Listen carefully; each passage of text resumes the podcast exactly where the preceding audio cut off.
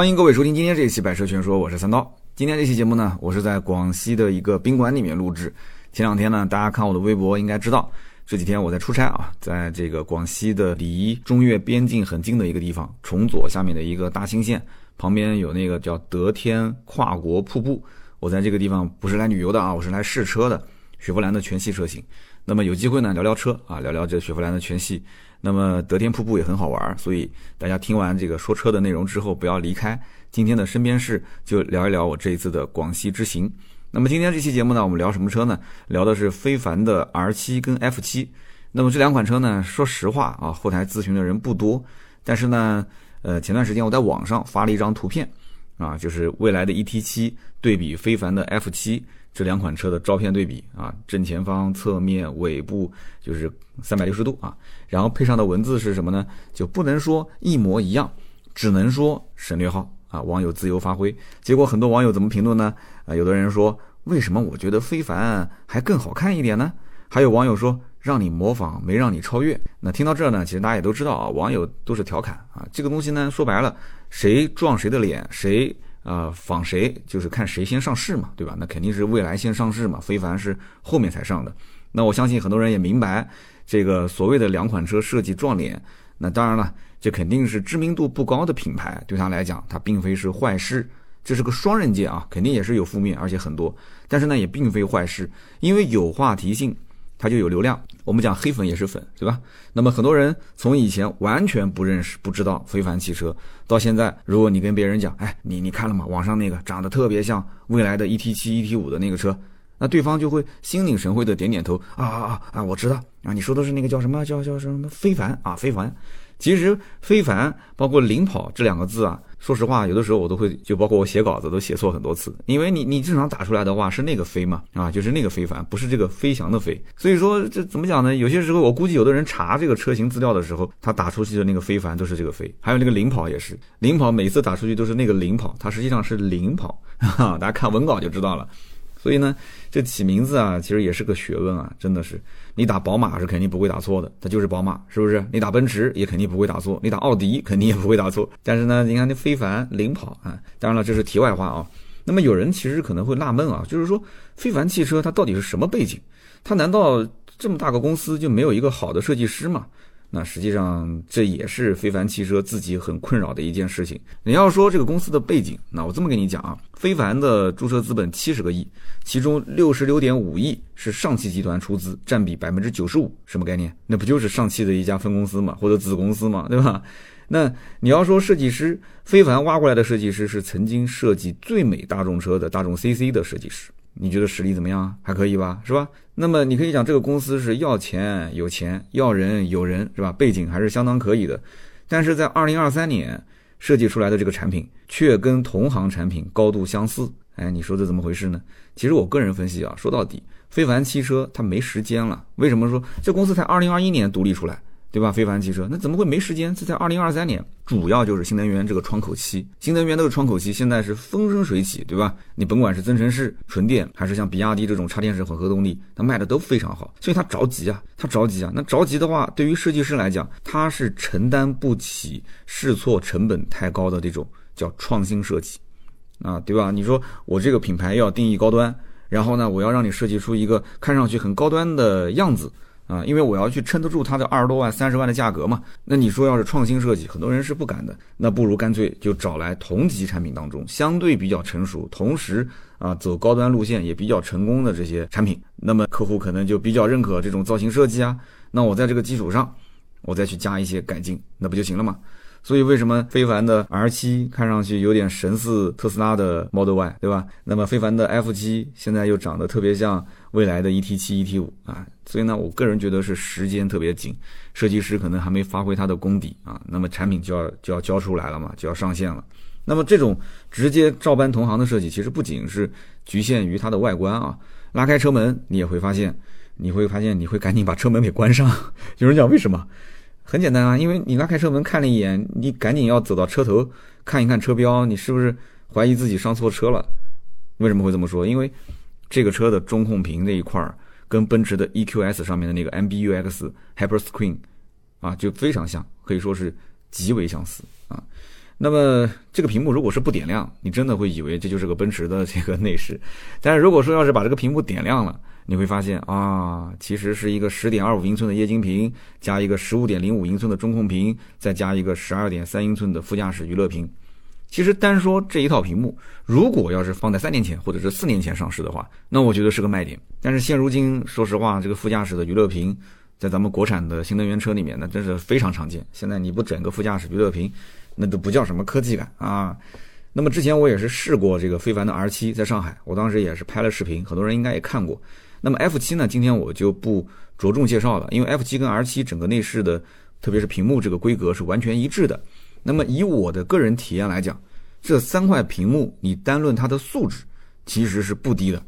这个有一说一啊，你到店里去试一下你就知道了。中控屏是京东方提供的最新的 OLED 的 2.5K 屏，然后液晶仪表跟副驾驶的娱乐屏用的是这个 Mini LED 的屏幕，而且是带分区背光的技术啊，1920乘1080的分辨率。那么副驾驶的娱乐屏它还配了一个单独的蓝牙功能，就是你不影响正常的驾驶，你可以带个蓝牙去在副驾驶去看电影、听歌都没问题。那么它还有一套是华为的这个视觉增强系统，也就是 AR 的 HUD 抬头显示。那么这个还是全球首发的量产版本，跟其他家的还不太一样啊。那我当时在试这个飞王 R7 的时候，我体验过，确实清晰度很高，而且它还有那种就是呃周边的道路的，就是停车或者是有车辆迎面开过来。我举个例子，你比方说你在这个等等着出那个车位的时候，我当时记得拍这个车是在。上海的汽车博物馆，当时车特别多，然后出停车场的时候是一个接一个的排队嘛，然后我不知道左边有没有车会过来，因为被前面一辆大车给挡住了。但是你通过前方的液晶仪表啊，包括这个这个抬头显示，你其实是能看到远处啊，它通过雷达，它去探测到远处，它会有一辆车，它有个小模型在上面会显示在往你这里开。那有人讲这有什么好处呢？我觉得很简单呀。那如果说你要打方向灯变道。对吧？你打方向灯变道，对面如果来辆车，当然了，这可能有可能是逆行啊。我讲说正常情况下啊，如果对面有辆车，你会提前发现。包括还有什么？还有就是侧面，我当时出停车位的时候啊，就是交那个钱准备出停车场，右侧是停了一排车，跟我是垂直的嘛。大家都知道有这种停车场。那么当我的前面有车辆想要出来的时候，我是明显能从我的车机液晶仪表上能看到，它有一个小的啊模型在我的车子里面，它会有一个前后的移动，嘟嘟嘟嘟嘟移动。那我当时看了一下，大概能够往前探测七八台车吧，七八台车，应该十台车不到的样子。所以我个人觉得它的整体的液晶仪表的显示效果啊，包括它的显示精度啊，包括它显示的内容各方面，应该算是 HUD 抬头显示的一个一线水准。那么有些人可能说，听到这儿，你这期节目到底是不是充值啊？实际讲啊，实际讲这台车子论产品的硬件素质来讲，我个人觉得是没有问题的。但是呢，我下面说的你就知道了，这肯定不是充值的节目啊。非凡汽车其实在网上网友有一个点赞比较多的评论，说的是什么呢？说这是一个没有灵魂的品牌。那么这个话虽然说的比较难听啊，但是我个人其实也认可一半。啊，虽然说这个非凡汽车也投过我的广告，但是实话实讲，我也是挺着急的。这个品牌起的比较早，怎么讲呢？叫起个大早，赶个晚集。这个我后面再解释为什么要这么讲啊。就是这个话虽然难听一点，就是说没有灵魂，但是我认可一半。非凡 R7 神似 Model Y，非凡 F7 撞脸未来的 ET5。我觉得但凡啊，非凡汽车对自己的产品有明确的这个定位、品牌的定位，我觉得都不应该这么做，不应该这么做。你哪怕赶时间都不应该。早期中国的汽车工业刚起步的阶段。对吧？各种国产的车型，山寨合资的一些车型，那我个人觉得那段历史其实是是很多中国的这个汽车爱好者不太爱提的，不太想提的。这件事情已经翻篇了。那么现如今在二零二三年，咱们自己的汽车品牌，自己的新能源，而且是定义高端的新能源品牌，那如果说在设计方面还没有原创度的话，那消费者一定是不同意的。高端品牌的灵魂是什么？它的精神是什么？原创，我觉得是最基本的，对吧？所以呢，我是认同一半啊，那么另外一半不认同，一会儿我再讲。其实，在我个人看来，我觉得非凡汽车就像什么，就像是上汽派出去的一支特种部队，就他们领了个任务，知道一个大概的方向，但是不清楚具体的路线怎么走，你不可能是一条直线啊，对不对？那么也不清楚它的实施的方法啊，到底是硬攻强攻，还是上至伐谋，次而伐交，其次伐陈，对吧？那么这个东西他不了解，他到底应该是用什么样的方式？但是呢，这个任务的完成时间又特别的紧急，啊，上面就一直在催啊，很急，这车要上上上市啊，窗口期马上就关闭了。就是说个大白话是什么意思呢？就是非凡汽车它很清楚，上汽给自己的任务啊定位是高端电动车，但是他并不知道应该如何让自己高端，或者说如何让消费高端电动车的人喜欢自己。啊，这里面比较成功的，你比方说蔚来，是不是？它的这种这种营销的模式，上来先是个 EP 九，啊，一个一个超跑，然后把刘强东啊，把这个雷军啊全部搬出来，一票投资人，一人一人一辆，哎呀，这感觉就不一样了，是不是？去柳伯格林刷个赛道，然后呢，ES 八价格也不便宜。你虽然有很多人在骂说一个电动车卖那么贵啊，你这你这快赶上特斯拉了，哎，人家就是对标特斯拉，它是有一套自己的打法，而且坚持双电机，对不对？然后一直玩这种高端社群啊，私域流量，它是一系列的操作，一套组合拳。那你说理想呢？理想它产品定义的好啊，对不对？一直我讲说理想增程式啊，我吐槽。现在我也转变思想了，它产品定义确实它就吸引那部分人，三十多万，有些人都不知道什么理想的老板是理想，理想是汽车之家的创始人，不知道什么都不知道，他不需要知道，他只要知道这个车很火，而且这个车能充电能加油。而且这个车，呃呃，三三块屏，现在的 L 七、L 八、L 九，对吧？都都都四块屏了，那他他就知道这些东西就行了啊，也是三块屏，不是四块，不好意思啊，两块主驾驶，因为它不像理想 ONE 嘛，是三块嘛，两块大屏加上后面一个这个高配车型是一个在一个悬挂屏幕，所以他不需要知道这些，他觉得这些东西就是符合我奶爸车的一个个性。啊，我可以油可以电，我可咸可甜啊，很多人就直接刷卡就买了，但是非凡汽车不是。我觉得非凡汽车没找到一个自己的核心点，他一直在追逐别人，啊，在模仿别人，所以他的精神、他的内核的东西还是少那么一点。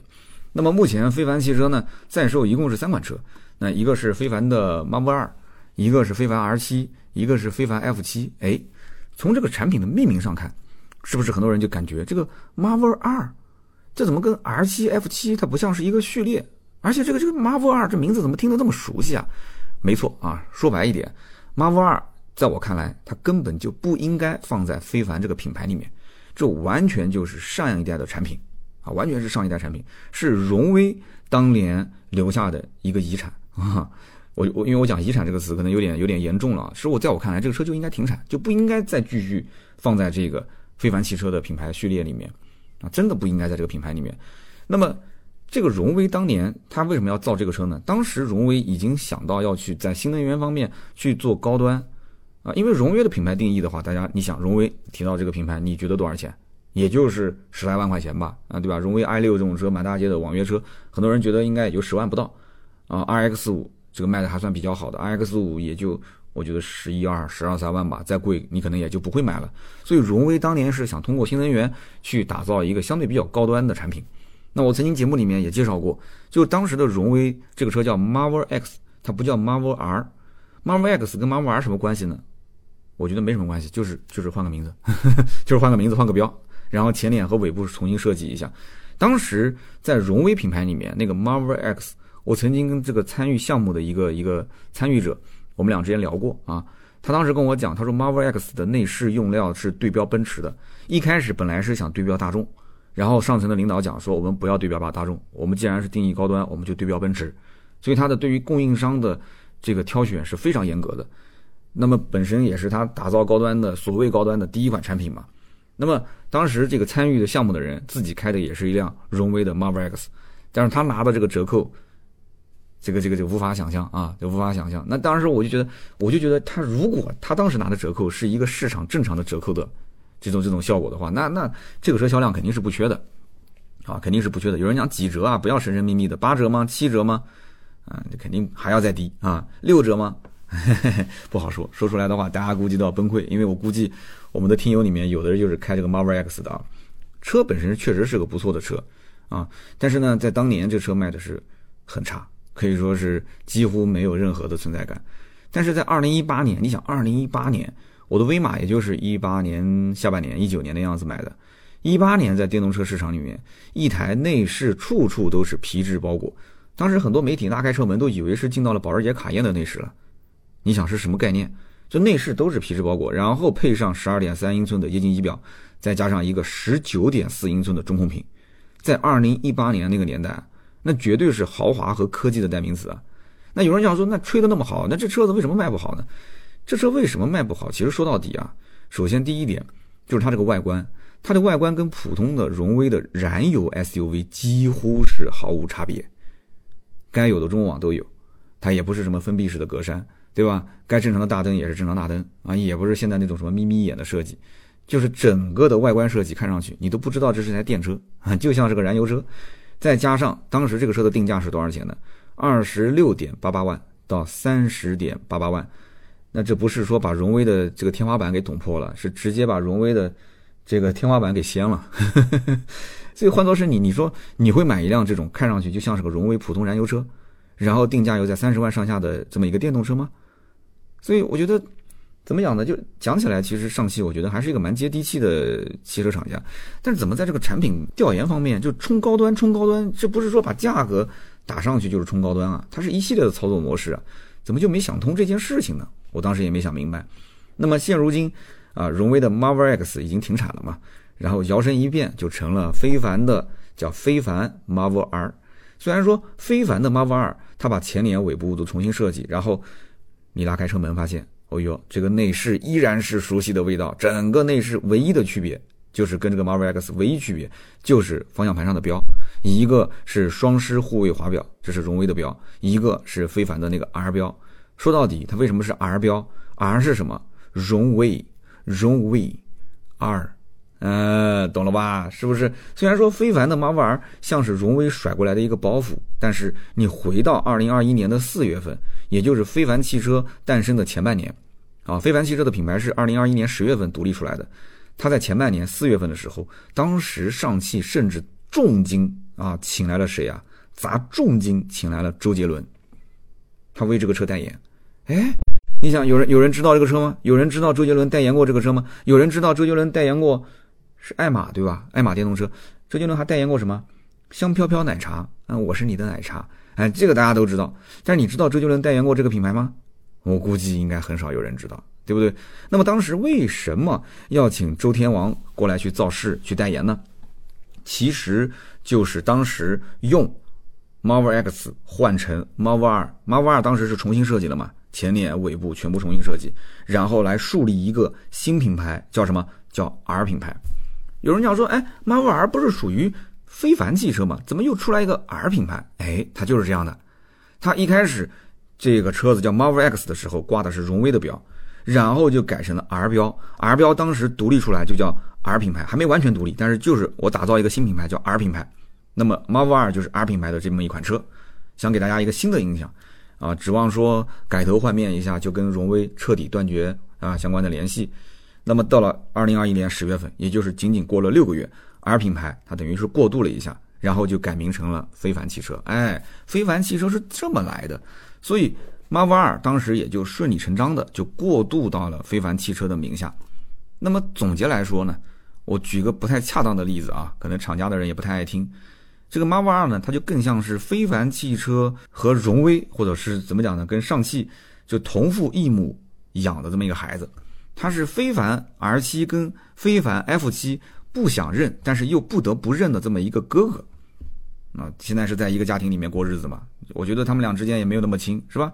那么 R 七跟 F 七才是非凡汽车的亲生儿子。其实你从外观内饰整体的命名，你都能看得出来，对不对？哥哥叫高启强，对吧？弟弟叫高启盛，你这一看就是两个就兄弟嘛，对不对？然后那个叫什么？那可能都不姓高，是吧？所以你一眼就能看出来这三者之间的关系。那么甚至非凡汽车的官网都表达出了自己的一个态度。当然了，官网我估计官方听到又不开心了，就是官网上面非凡汽车的这个有一个叫非凡车型，你把这个菜单点开，菜单点开，我们的文稿里面有截图啊。你会发现只有 R 七跟 F 七两款产品，没有 Marvel 二。那我就想问了，这个车又没停产，Marvel 二现在是不是叫非凡汽车？它挂的是不是 R 标？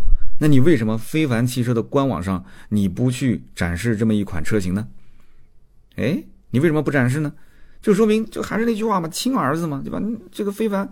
马布尔虽然叫非凡马布尔，我只是这个历史遗留问题，我把你留在我这里，但是我的官网我是我是不愿意展示你的产品，所以我估计这个非凡的马布尔呢，应该是离停产不远了啊，毕竟它已经完成了自己的使命。当时荣威想冲高端，然后过渡到我们讲就是 R R 品牌 R 标，然后 R 标再过渡到现在的这个非凡汽车，这个产品已经完成使命了，没必要再继续留了。所以换句话讲，大家如果现在要买电动车，你其实也可以去看看这个产品后期的一个价格走势啊。将来如果一旦要是停产，一定一定的会出现这种什么打折、打折甩卖啊、五折啊、大库车啊，对不对？什么什么三百公里、两百公里啊，这种肯定很便宜，而且你也不用担心，天生荣威也在。天生非凡汽车刚起步，人家不差钱，背后是上汽，对不对？你将来的售后啊、保养啊，电动车也没有什么保养，就是无非就是将来的售后啊，它的质保三大件，其实质保期也很长啊，你可以开到 4S 店正常去换，对吧？没有任何问题。所以呢，你可以关注一下这个车将来要停产之前的价格。那么非凡 R7 呢，是去年刚上市的，我当时拍过这个车，对吧？小视频。那么非凡 R7 的售价二十七点九九万到三十八点九九万，哎，有人讲贵，你别着急。你别着急，你别问我说为什么这车敢定那么贵的价格。我这么跟你讲，这个价格还是今年改款之后官降的价格。我跟你说啊，要不是今年特斯拉的降价，我跟你说这车就是三十点二五万起步啊，不是二十七点九九万啊。我甚至怀疑，我刚刚前面讲过，高端电动车到底怎么定义？上汽的领导是不是觉得说，甭管客户啊，消费者你认不认可，反正价格我先端起来，那才是高端，是不是？非凡 R 七定位是中大型 SUV，我们简单介绍介绍这个产品啊。那么这个车呢是中大型 SUV，长宽高，长度四米九，宽度一九一啊一九一零，高度是一六五五，轴距是二九五零。这个车子当时我第一眼看，不是我刚刚前面说嘛，神似 Model Y，但是这个车真的是比 Model Y 至少大一圈，看上去确实大。那么它的车身呢也是有这个双色的设计，有溜背的设计，颜值其实整体来讲不低，看上去确实也蛮运动的。这车子不丑，说实话挺好看的。然后车头和车尾都是用了目前非常流行的这种。贯穿式的这种灯光的设计啊，灯带的设计，还有就是封闭式的前脸，发光的车标啊，该有的都有了。尾灯呢，说实话有一些似曾相识，但是这个呢还没上啊，是没上市的新款的名爵七的尾灯啊，所以你看名爵没上，它先上了，那我也能说是名爵抄它的，对吧？但都是自家的产品，无所谓了啊。那么内饰呢，我就不赘述了，前面已经讲过了，它的这个车机系统用的是八幺五五芯片，这个我觉得也不用再去多说了嘛，对吧？它自己的这个叫 Racing OS 的智能交互座舱。那么说来说去就那么点东西嘛，啊，语音互动对吧？然后车机互联啊，什么车家互联，就那些东西。但是非凡我刚刚讲的那个 HUD，大家有机会啊，一定要去试一试。就是那个 AR HUD 确实很赞，确实很赞。你哪怕就是不买这个车，你将来如果看到哪家用的是华为提供的这一套 AR HUD 的平视系统，其实你去体验过这个车，你大概脑海里面也能有一个比较直观的印象啊。它的整个的显示内容确实很多。就是实景导航啊，实时的 ADAS 啊，我们讲实时的 ADAS ADAS，就是我刚刚讲的，就有人路过，它会有个显示，啊，有个小模型啊，有个人从你前面走过去，它开始报警，自动踩刹车，还有什么沿途的兴趣点推荐啊，比方网红景点、网红餐厅啊，什么什么购物场所、加油站，它这些东西都能显示，这 HUD 还是不错的。那么屏幕，我觉得是它的一大卖点，对吧？那么同时，这个车有人讲，你不说是轿跑吗？那特斯拉 Model Y 还是无框车门呢？那那很多车说对标也不是无框车门。哎，我告诉你，那这个车 R7 就是无框车门，而且它的新车的前门还有电动开关和电吸门的功能。什么意思呢？上车前轻触这个门把手，它这个车门就开启了。然后你坐进去之后呢，哎，你可以踩一下刹车踏板，或者你按一下车门上的开关，那门就自动关上了。那么讲到这个功能，你说也不是很很新奇啊。那我之前也看过，你之前在什么车上看过？那你如果是土豪啊，劳斯莱斯上看过是吧？那如果说你是你是极客啊，那你就在什么车上看过呢？啊，在极客零零一上看过是吧？哎，也有这种智能车门啊，虽然也有很多人吐槽啊，这种不好用啊，这个那个的，但是好玩啊，对吧？好用不好用不说，好玩啊，智能啊，别的车上没有，没玩过，对吧？那么 R 七呢，它的智能驾驶这一块啊，叫 Racing Pilot，其实这个东西呢，其实说白了，现在目前来讲啊，各家首先是怼硬件。那这个车的硬件怼的还是蛮到位的，但是呢，你你看怎么比？就是说硬件是一方面，算法又是另外一方面，而算法是基于你的车辆大量的在路上跑，就是你量产之后的整体的销量非常大。我们知道 Model Y 最多的时候一个月销量能干到六七万七八万，它的整个的市场保有量，全球的用户这个这个量，你我觉得完全不是非凡能够去比的，这个是有一说一啊，这完全是大家应该都知道的一个数据嘛。那么，因此它能跑出那么多的一些数据，再去迭代更新自己的算法，它的智能驾驶一定是领先于同行的。那么硬件方面，国内目前标配的，你像什么 Premium 的四 D 的成像雷达，然后英伟达的 Orin 啊 Orin X 超算平台，对吧？超算芯片，八百万像素的高清摄像头这些，那那确实没问题。你用的我相信一定是最新的一些硬件，那算法一定也是最新的算法，但是你具体的迭代更新的速度有多快，你积累了多少的原始的底层数据？这个不好说，对吧？有人讲说，那那上汽通用也可以去共享给他。上汽通用，那你想想，上汽通用有多少新能源车？上汽通用在智能驾驶层面上，它有多久的一个积淀？它有多少用户是开着上汽的旗下的有 L2 级智能驾驶的车辆？它的这个数据是不是能各平台、各品牌之间能打通？这个也是一个未知数啊！啊，我们知道有很多上汽的一些工程师、上汽的一些这个这个这个领导啊，或者是一线的一些员工啊，在听我的节目，哎，可以在评论区里面我们交流交流，对吧？你说三刀讲的不对。智能驾驶这一块，我们上汽，对吧？我不敢说是第一、第二，那起码我是第一梯队啊。那你就拿出一些数据出来听听啊，对吧？大家一起交流啊。那么在动力方面呢，非凡 R7 它是有双电机和单电机两种车型。你看，你看，你看，你看，如果你要定义高端，咱就别玩单电机，咱就双电机，行不行？未来也讲，我只做双电机，我不做单电机。我觉得单电机就应该是相对价格便宜的，我就要做单价比较高，我卖的比奔驰还要贵，是不是？哎，那这个逻辑我觉得就就就能说得通了。那现在有双电机，有单电机。双电机最大马力五百四十四匹啊，最大扭矩七百牛米，百公里加速三点八啊，这个成绩很漂亮。那么电池上面呢，用的是上汽时代的三元锂电池啊。那么最低配的这个叫做后驱平坝版，就他自己也知道屏幕是卖点，所以它叫平坝版。那么它是用的七十七度的电池，CLTC 的续航五百五十一公里。那么其余的三款用的是九十度的电池。那么其中这个长续航的也叫平坝版啊，CLTC 续航六百四十二公里。那么这个啊还有一个性能版，性能跟旗舰平坝版是 CLTC 六百零六公里。就怎么说呢？就是这个续航五百四十啊五百五十一，然后六百零六六百四十二，你觉得对于一个二十多万接近三十万的车来讲，你能不能接受？那如果说你能接受的话，那我也没什么好说啊，就是正常水平。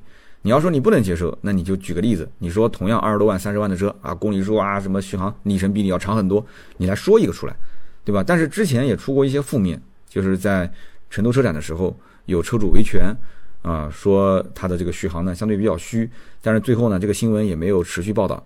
就我个人觉得，就是续航虚这件事情呢，得从几个方面讲。第一个就是如果这个人之前没玩过电动车，那如果说他是经常跑长途。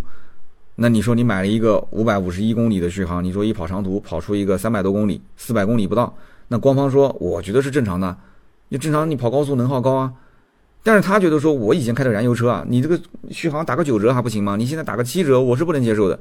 那像我们这种老的电动车主，马上都要开始换第二辆电动车了，我是觉得完全能接受，有什么问题啊？对不对？还有就是包括天气，有些地方有些城市四季变化特别大，冬天能到零下十几度。对吧？然后到了夏天又是特别热，南京不就是这样吗？那冬天跟夏天我的车的续航那完全不一样，一个天一个地啊，对不对？夏天开空调其实不费不费什么电，但是冬天我要是开加热就特别的费电。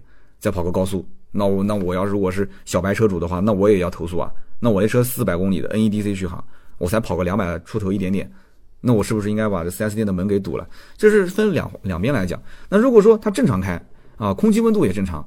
车主也没跑高速，车主也是一个老车主，他也都懂，就在市区正常代步，结果六百零六公里的续航开个四百不到，五百五十一公里的续航开个三百出头，那我觉得这个确实就虚标了。所以这件事情没有证实，没有证实，因为确实这个车的销量也不大，所以希望大家如果真要买的话，你最好去稍微证实一下，你问一问老车主他的实际的续航以及他的使用的这个车况，就路况啊，他是长长途多跑高速多还是市区代步多，两点一线多。好吧，那么除了上面我刚刚讲的这个车，就是飞方的 R 七以外，那么他们家现在也是新预售了一款叫 F 七。那么这个 F 七呢，我就不多去介绍了，因为等它后面配置出来，有机会呢我们再聊。其实配置你现在看 R 七基本上也都知道，因为这个车的造型其实就是一个拍扁的，呃，也不能这么讲，就是说整个造型整体上来讲神似啊，只能讲是神似，因为我一会儿要说细节。你比方说它的这个前大灯啊。这个是匪夷所思的一个设计，就是从神似上来讲的话，设计语言确实是一个啊拍扁的一个 R7，就 F7 跟 R7，我觉得没有必要分两段来讲。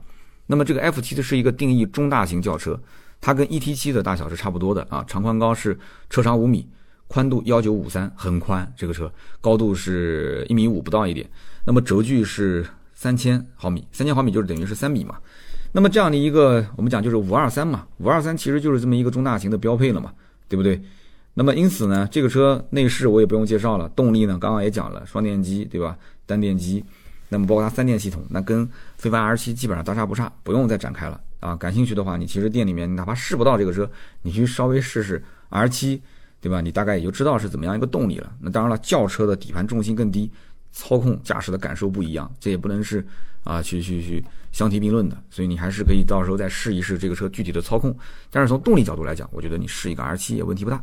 啊，内饰你也可以去体验一下。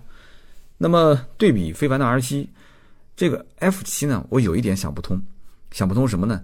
就是刚刚讲的神似，但是它的前脸它没有用贯穿式的头灯。有人讲为什么要用贯穿式的头灯呢？我们讲一个新品牌，它的产品序列一定要有非常严格的设计语言。你可以说是套娃，那理想 L 七、L 八、L 九，那长得不就是放大缩小的关系吗？啊，但是非凡它不是，非凡它虽然说有神似 Model Y，也有神似 ET7，但是非凡把自己的 SUV 做了一个贯穿式的车头灯，但是把它的 F7 设计成了一个分体式的大灯，它没有做这种贯穿式的，哎，我觉得就很奇怪了。那如果说他当时用的跟 R7 一样的是贯穿式的一个前大灯啊，这么一个灯带的话，那我估计绝对不会有网友。把它跟未来的 ET7 去混淆在一起，因为完全不一样啊！只要是这个灯改一下，我觉得基本上大部分的人就不会说了，就闭上嘴。那么它跟 R7 不同，对不对？它现在整个前脸就跟 ET、ET7、ET5 真的非常像。那么同时跟 R7 还有一点不同的是什么？F7 的四门都是电动加电吸式的车门，而且它的前悬挂它的结构是双叉臂，而 R 七是麦弗逊。那很明显是什么？很明显就是 F 七作为轿跑一个定位，它是轿车嘛，所以呢，它的定位就是操控优先，重心比较低，用双叉臂。那么 R 七呢是作为 SUV 的一个定位，它是舒适优先啊，底盘的离地间隙比较高，所以呢，它用的是麦弗逊。那么目前来讲，F 七只是一个预售啊，预售价格二十八万到三十五万，也不便宜，你能接受吗？咱们评论区可以交流交流啊。那么按照厂家的说法呢，就是非凡汽车就是要当卷王。啊，要卷死对手，对吧？宁可累死自己，也要卷死对手。但是呢，这个从硬件、空间、动力上面看，啊，的确很卷。不过这个价格方面，我觉得没有卷。价格方面，我觉得卷了吗？一点都没有卷啊，暂时没卷，没感觉出来。那么其实客户更乐意看的是什么？更乐意看到就是你作为一个新品牌，你应该是卷价格呀，价格才是硬道理啊。你看特斯拉一降价，那个订单就如雪花一般啊，哗哗的往家里飘啊，你说是不是？那么最后讲讲看，这个车子到底跟竞品应该怎么选？非凡 R 七呢？其实它虽然是品，就是飞盘品牌的一个可以讲目前来讲的重型车型啊，非常重点的车型。那么今年小改款也是降价降到了二十七点九九入门，对吧？但这个价格我觉得仍然还是挺高的。为什么呢？因为 R 七一直宣传自己是对标特斯拉的 Model Y，但是现在的 Model Y 的低配入门价格还涨了一点，也就才卖二十六点一九万，而 R 七的最低配比 Model Y 要贵一点八万。二十七点九九万，那你说这一点八万贵在什么地方呢？贵在什么地方呢？你去对比一下它的配置，哎，你会发现最低配它甚至比 Model Y 还少了前排中间气囊，少了电加热的方向盘，啊，少了后排座椅加热，少了全车的无钥匙进入，少了三个摄像头，少了八个超声波雷达等等。但是呢，哎，你说它的内饰我更喜欢啊，也有这种人，它的内饰啊，整个这个大屏啊，对不对？那我觉得，那这一万八可能就是贵在这个大屏上面，是不是？所以面对特斯拉的 Model Y，我觉得如果拿来跟非凡 R7 对比的话，虽然说我很想力挺咱们国产品牌，但事实情况是什么？我觉得肯定绝大部分的人选择的还是特斯拉的 Model Y。那么剩下那几个看上了非凡 R7 的，我估计看上的可能大多数还是这个三连屏，啊，这个三连屏好看，可能他对奔驰还有些情怀，他也知道那个 EQS。那毕竟你说相同布局的这样的一个屏幕，奔驰 EQS 要卖到上百万，但是这个非凡 R7 才卖三十万啊，才卖三十万。那非凡 R7 呢，除了官方指导价以外，它还有一种方式，就是以这种车电分离的形式来销售，定价多少钱呢？十九点五九万到二十八点九九万，哎，是不是感觉便宜了很多呀？啊，的确是的。那么它的这个电池是租赁的方式，那你肯定是要付付这个月租金。七十七度电的电池月租金一千两百六十块钱，九十度电的月租金一千五百六十块钱，便宜吗？不便宜，压力还是蛮大的啊。那有的人你可能你这个十九点五九到二十八点九九还是贷款，你等于说一边要还贷款，你可能一边还要再付这个租金啊。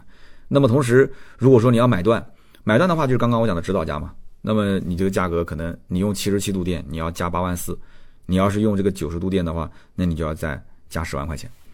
不过呢，我估计啊，选择换电的客户啊，应该是不多的。为什么？因为目前上汽对于这个换电站啊，它的建设规模还是相对来讲比较少的啊。目前来讲，也就是不到一百座啊，几十座。所以这个呢，是客户决定到底选不选换电的一个非常关键的因素。虽然讲啊，说这个二零二三年要投建三百座但是这个具体什么时候建好，什么时候正式的投入运营，这个还不得而知。那么我们知道，主打换电的品牌是哪个？是蔚来。那么未来目前全国有多少个换电站啊？一千三百一十三座换电站，所以这两者完全不在一个量级。虽然我也看到非凡也发了一些消息说啊，我们今后啊会引入中石化、中石油啊，在高速公路上面多铺设一些这个换电站，但这个呢也没有看到具体的时间节点啊。你要告诉我说，在全国的高速公路上面，我在二零二三年年底之前，我能达到每一个省啊，或者说南京到上海沿途至少有一座。或者哪个城市到哪个城市中间至少有那么一个或者是两个换电站，那我还知道你有个时间节点，你有个具体的定义定位。你说我们有达成战略合作，这个东西太虚了。而且未来之前不是也发过新闻吗？说未来跟中石化、什么中石油啊，在高速公路上面我们也会达成合作，将来会同时建设换电站，对吧？也不影响你它正常加油嘛，因为这是大趋势不可逆的嘛。到现在你看到有几座也还好，就那么回事嘛，对吧？那为什么非凡汽车到今天为止销量都不太尽人意呢？其实我个人觉得，非凡到现在为止他自己也没搞清楚，他应该是怎么个定位。他的处境很尴尬，就是说它是个全新的品牌，按道理讲是可以撒开膀子往前去闯的，是没有问题的。但是我不知道为什么还要把这个之前的荣威的 Marvel X 现在换个标，变成非凡 Marvel 二放在自己的体系里面去卖。我不知道为什么。你既然变成了一个非凡汽车独立品牌嘛，那你就你就你就去大声的去吆喝，对不对？你哪怕说出一个什么五百万以内我的车没有竞争对手，你说就是了，这无所谓的，你又不会掉块肉。那为什么做事反而还蛮低调的？产品确实也蛮堆料的，很堆料。但是你你把这个荣威的之前的这个 Marvel X 拿过来换个标，这个我是百思不得其解。而且现在还有一个车啊，说实话我都不好意思提，厂家肯定也是不愿意提，但是我觉得不提也不行。就是非凡的 E R 六，E R 六这个车呢已经停产了，确实你也买不到了。但这个当时也是列在非凡汽车里面呀，这个车当时也叫非凡 E R 六啊。一个品牌二零二一年才独立，现在二零二三年都已经停产，马上两台车了。你说这这怎么弄？非凡 E R 六就是换标的荣威 R 六的 Max 新能源版，而且更有意思的是什么？非凡 E R 六的售价十五点九八到二十点一八。荣威 R6 Max EV 版的售价十四点一五到十五点四八，你听出什么了吗？十五点四八，十五点九八，也就是说，它们的价格跟配置正好对上了，就等于说把一款车拆开来，换两个标，分开卖。低配版本叫荣威 R6 Max EV 版，中高配版本叫做非凡 ER6 版本。所以，所以这这这，我就看不懂，这你不是要跟荣威断开联系吗？你不是跟他要对不对？走出六亲不认的这个步伐吗？那你为什么还跟荣威有联系呢？而且你一看到这个 R 标，那 R 标 R 是什么呀？荣威，荣威，你自然而然就想到荣威。所以我认为这种做法真的是得不偿失啊，对吧？很多客户就会感觉非凡它不就是荣威换个标吗？而荣威又没有丝毫的品牌溢价，它会有溢价吗？没有，非凡没有给他带来任何溢价。所以没有办法嘛，到目前为止，我个人感觉就是又舍不得甩掉包袱，然后又得负重前行。因此，非凡汽车的这几次我们讲叫改名，但是换汤不换药，名字是变了，但是产品它没有跟荣威脱开关系。等真正撇清的关系的 R 七、F 七的上市，已经是到了二零二二零二三年的时候，可以说整个的就是产品的品牌力，我不是说产品力啊，就品牌力已经是落后一大截了。那么此外，非凡汽车的产品定位真的。我觉得尴尬，尴尬在什么地方呢？他说定位是高端，那么上汽为什么又养了一个亲儿子叫智己汽车呢？背后还有阿里跟上海政府的帮衬，对吧？那如果说上汽今后他只选择留一个高端品牌活下去，你觉得他是留智己汽车呢，还是留非凡汽车呢？对不对？那非凡汽车现在的 R 七跟 F 七的定位和定价，其实跟智己 L 七、LS 七是严重重叠的。你比方说，智己的 L S 七，它的定价三十点九八万到四十五点九八万，非凡 R7 的定价二十七点九九万到三十八点九九万，你觉得不重叠吗？那是重叠的。虽然讲智己汽车，我曾经节目里面也点评过，我觉得它的卖点呢，就是底盘调教还是比较好的。威廉姆斯团队过来给它做底盘调教，而且开过的人确实也都说这车确实很好开，对吧？那么这个车型到今天为止，其实销量也没怎么公布，其实我觉得应该也是一般般啊。但是这个车哪怕它没畅销，但目前智己汽车是不是认识的人也是越来越多了？是不是不少人知道了这个车之后，而且不管是媒体站台也好，还是说它的 CEO 自己出来啊去做宣传去吆喝，还是说真正买过它的车主，大家还是认认可它操控这个卖点的。它好歹它还有个卖点。虽然我讲在中国以底盘调校啊底盘调教作为卖点的车都很难卖，很很难畅销。我表达过这个观点。但是至少它是个卖点，对不对？我可以不买，但是我觉得你有这个勇气，你有这个卖点还行，对吧？你做底盘调教，你好歹是认真造车。但是非凡 R7 跟 F7 的卖点在什么地方呢？就是空间大，就是配置高，就是这样吗？那说到底，非凡汽车，你说定位高端电动车，那你是不是就应该好好研究研究高端电动车的消费人群啊，而不是说去模仿高端电动车的外观和内饰造型啊？我觉得不是这样子的，啊，应该是别人研究车，而非凡你应该研究你。啊，你应该研究消费者。单论产品力来讲，我觉得真的这个车子呢还算是对得起这个价格，二十多万的价格。但是呢，论品牌力，客户是实在找不到买单的动力啊。这就是我的一个总结。好的，那么以上就是关于非凡的 R7、F7 我的一些分享啊，也是感谢大家的收听。记得啊，喜马拉雅，我现在每一期节目到末尾，我要拉大家给我投月票啊，投月票投的越多呢，那我的节目在首页的曝光率会越高。如果你觉得这个节目不错，如果手头正好有月票，那希望大家能给我投一投。月票是不用花钱买的啊，它可能是要在西马的首页上面要去做任务，啊，做了任务之后呢，你就可以获得月票，然后你可以拿月票就可以投给你喜欢的主播。所以就是西马希望这个用户活跃度更高一些嘛，比方说签个到呀，啊，或者是去按照他的任务啊去听听别人的节目呀怎么的。那么点赞、评论、留言也是对我最大的支持。好的，下面呢就是身边事环节。那么今天的这一期身边事呢，咱们聊什么呢？我刚刚前面也说了，我现在在什么地方呀？我现在在广西，对吧？我在广西的这个叫崇左啊，崇左下面的一个大兴县。那么今天我在这个大兴县的宾馆里面录制啊。上午呢，我是去了一趟这个叫德天跨国瀑布。我不知道我们的听友里面有没有人去过这个地方啊？我觉得值得一来，非常好玩。我参加的也是雪佛兰的一个试驾嘛，全系的啊，创酷 RS、新迈罗、探界者、开拓者啊，我都开了一下。因为我们行程还是蛮远的啊，我们今天这一天开了估计有四个多小时。那么其实我们讲这个德天瀑布啊，德天跨国瀑布这个东西呢，它没有那么壮观。实话实讲，因为因为我我确实也去过去过不少的瀑布啊，包括这个桂林的啊，包括那个什么什么疑似银河落九天那个黄河瀑布，我们都去看过。但是呢，怎么讲呢？就是这个瀑布它确实没那么壮观，但是它就有意思。它有意思在什么地方呢？有意思就有意思在跨国这两个字。真的非常有特色，因为它是在中越边境。这个瀑布真的不是徒有虚名啊，它真的是跨国，它真的跨国，它就一部分在中国这边，一部分就在越南那边。然后这个瀑布泄下来的这个水啊，它就流成了一条河，而这条河就是中越边境的这个边境线啊，一一边一半。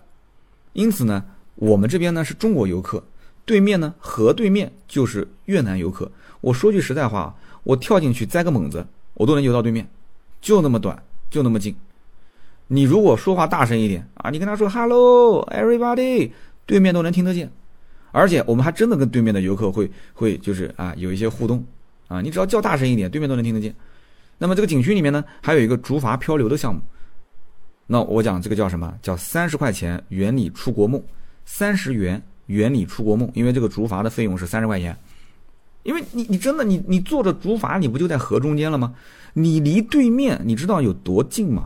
我就这么讲，因为对面也有越南的游客会划着竹筏跟你，我们几乎就相当于擦肩而过，就在你对面。我跟你讲，你你扔一颗糖给他，对面都能接得住，就这个就这么近，很有意思，真的很有意思。主要是人有意思，我觉得不是瀑布有意思。然后漂流的过程当中，正好也是看到对面有有有一群这个越南的游客，可能应该是一家人过来旅游的，然后妹妹在给姐姐拍照片。啊，长得其实就中国人的样子，一模一样。然后用的是那个 iPhone 的最新款的手机。然后呢，我看他身上还背了一个单反，啊，家里条件应该不差。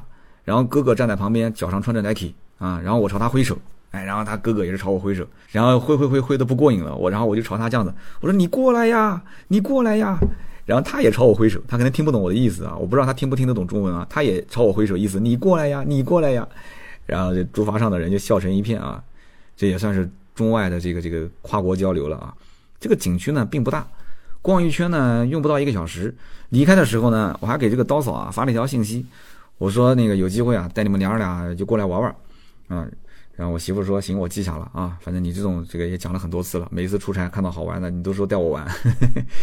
但是呢，这个我在回酒店的路上啊，就我们同行的人有有就开车的司机就是本地人，他跟我们讲，他说其实这个景点的客流量并不大，啊，不是说现在工作日不大，就包括就是正常的节假日，它的流量也不大。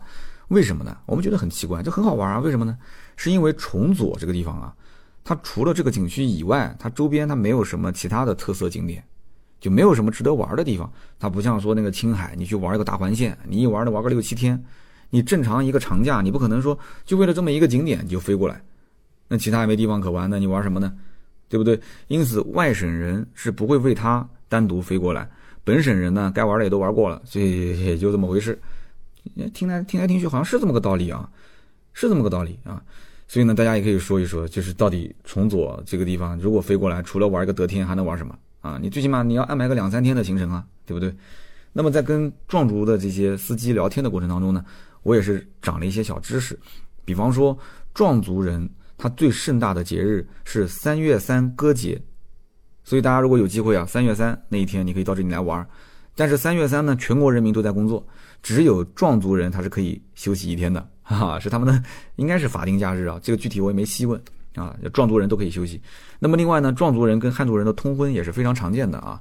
那么他的习俗，我来的时候我特意问了一下，我说这里有没有什么一些忌讳啊？比方说像比方不能吃猪肉啊啊，或者是怎么的？他说没有没有，就是壮族人跟汉族人其实习俗啊饮食都是一样的啊，而且通婚确实也很很很常见，甚至很多一些早期的壮族人是比较亲汉族人的，就是他会去学习汉族的文化，是主动学习啊。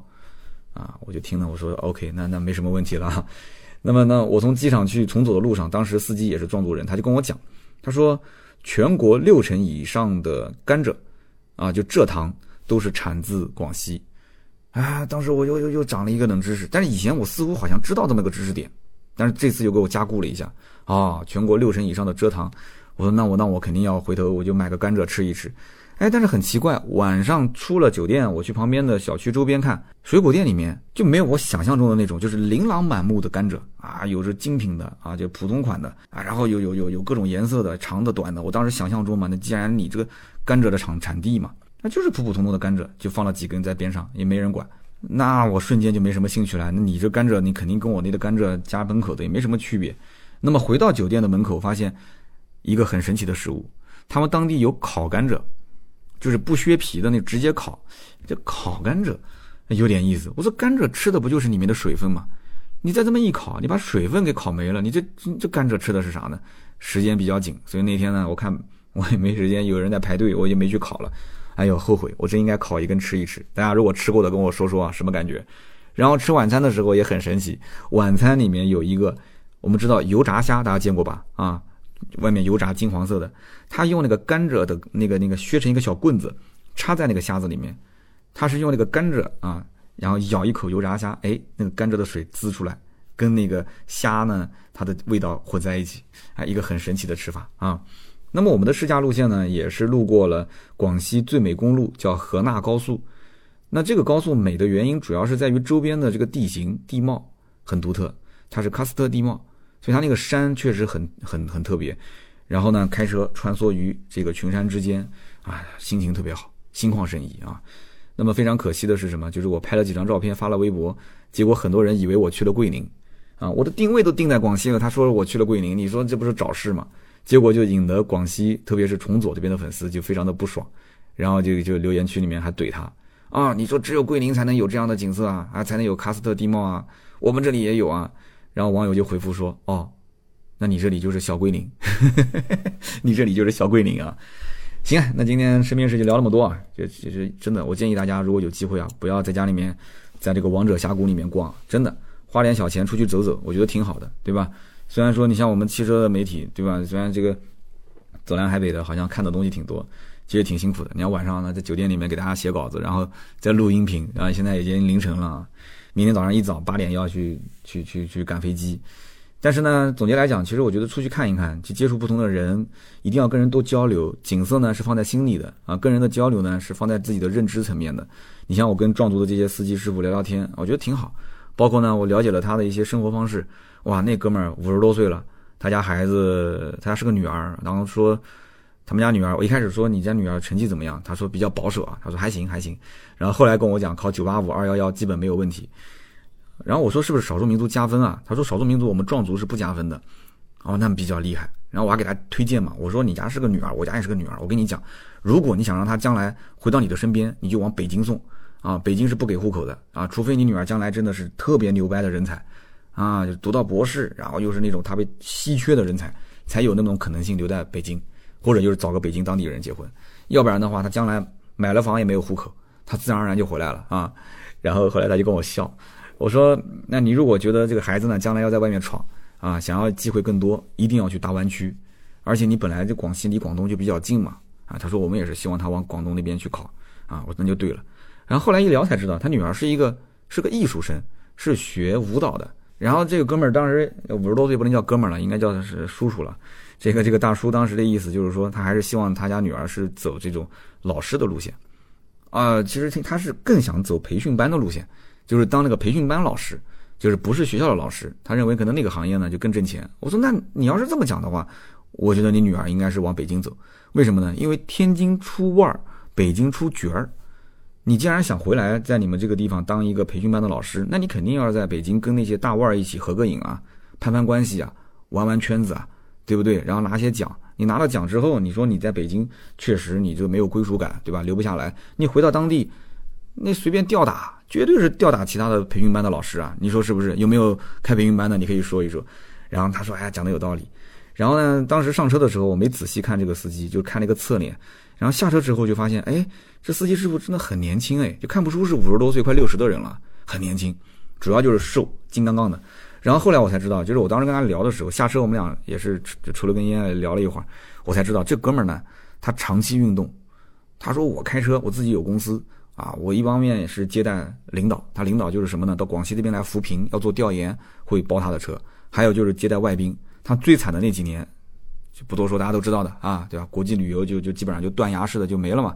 他是最惨的几年，但这哥们儿特别乐观。他的平时的生活，他早上是要去打排球，然后呢，每隔就是一天两天，他还要去打那个，他讲叫什么叫气排球。他说是国家队打的那种，就是什么郎平他们打的那种排球，是什么叫什么实排球？他那个叫气排球。他说不一样，但是也是排球。他说我们广西人特别喜欢打这种气排球。哎，我还第一次听说，他就玩这两个运动。他这个年纪，他还能跑半马。他那个身材其实一看也是跑步比较多的人。我说哇，你的整个运动量这么大，所以那个人就是很精神，五十多岁。他说我在当地这么多年，他是百色人，百色人到了这个南宁也是待了十几二十年了。他家孩子以前有一段时间小时候是在百色，然后接过来就一直在南宁。南宁两套房，一套房是一千还是两千一平的时候买的，还有一套房是三千五一平买的。他说我现在两套房，一套出租，一套自己住，对吧？我女儿将来如果回来，我给她一套房；如果不回来，在外地，对不对？那我还是住的挺舒服的。而且他的目标是什么？是将来老了以后干不动了，是南宁留一套卖一套。现在南宁的房子他现在也涨到七八千，有的涨了一万来块钱了。他卖掉之后，直接回老家，那小日子过得真的是，他讲的那个脸上，哎呀，洋溢着就是那种向往未来的生活。所以我还是那句话，身体要健康，对吧？钱是挣不完的。这个这个这个哥们儿，这个大叔真的，我觉得是把这个生活看得挺通透的啊。刚刚又闲聊了一点，所以我出门就喜欢跟人聊天，我觉得跟人聊天挺有意思的。我这个人也不认生，跟人家都自来熟。以后有机会呢，就多分享分享这种故事，真的挺有意思。出去一定要跟人多聊聊，真的，要不然你出去干嘛呢？拿个手机，那还不如在家呢，是吧？那我们下面呢，就是关于上期节目的留言互动啊。那么上期节目呢，聊的是上海炮，有哥们调侃我说：“三刀，你是什么车冷门聊什么车？”，这个这个怎么说呢？咱们一年一百多期，对吧？你不能期期都是热门车型啊，对不对？奔驰、宝马、奥迪、大众、丰田、本田，你绕着说，那大家就听烦了啊。反正就是我觉得把我的节目呢，就是有些车你不感兴趣，但是你不了解，你可以听一听，对吧？你可以听听，实在不行你看看文稿。你这样的话，你跟别人去聊车啊、吹牛啊。对不对？我觉得你也能长点知识啊。实在不爱听，你就拉到身边试嘛。那么我们上期节目第一位听友叫做张佳怡，他说啊，他说刀哥，你说自媒体这一块儿，哎，我挺爱听的。确实做自媒体啊，持续输出是非常难的。但是最好的办法是什么呢？就是压低成本啊！你一想到自己的拍摄的成本比较低啊，投入的时间精力不是那么多，那么就可以一直去做，一直做下去。他说：“我现在呢，就天天拉着我的女儿一起来演，那保证一到两天的更新，每天大概拍个二十分钟。那么我就是后期做的时间比较长，我要做大概一个小时。我现在陆陆续续已经有将近六十万粉丝了，不过离变现还远着呢，慢慢来啊，随缘。”厉害呀！然后我问他，我说你什么账号？我想过去看一眼。大家还记得上一期有个人说听我的节目受到启发，然后结果现在五百万粉丝吗？我的天！我说比我粉丝还多。然后这个哥们儿六十万粉丝，然后他说我暂时不说我的账号啊，等我做到一百万以上我再跟你讲。哎，还有点害羞呢，张嘉怡啊。行，那么下面一位听友叫做新希望六合饲料啊，新希望啊，这不是老刘家的这个这个品牌吗？他说。刀哥你好，我是老粉丝，听你今天聊了，他把山海炮打成三海炮了。山海炮，他说我买的是柴油版，我跟你说柴油真的耐用啊。我自己有一台风骏六，我是用来拉货的，经常拉两吨的货。长城的皮卡真的是耐用啊，一六年的车到现在十四万公里，小毛病呢多少有一些，但是大毛病是真的没有。我听你的节目说这个车车内储物空间是不行的，哎，的确是这样，后排。只能说是勉强坐个人，但是不舒服。那皮卡呢？最烦人的就是一年一审，啊，十五年强制报废。上高速的费用呢？实际上我告诉你，刀哥，它是比轿车要少的。为什么？他说，因为你轿车一年除了那几个节假日，平时都要交钱。他说我上高速拉个几百斤的西瓜，然后走个几百公里，然后不要下高速，下高速就卖给小店。他下高速把车上的西瓜卖给小店，我真的是服了。啊，就是走那种就是生鲜的一个免费通道是吧？啊，他可能是达到了多少斤之后，车上全是西瓜，你就可以去享受免费，然后下高速再把这个卖给卖给小店。哎，那我就有个问题了，你拉几百斤的西瓜，你卖给小店，你凭什么卖给他能卖的便宜呢？你是亏本卖吗？你是把你这几百斤的西瓜亏本的钱跟你的高速的费用相抵，然后算一下哪个更划算，是这个意思吗？那你怎么能联系上这个小店的老板呢？哎，我觉得很神奇啊，这也是个骚操作啊。那你要这么讲的话，那皮卡车主不是又掌握了一个省钱的技巧吗？厉害！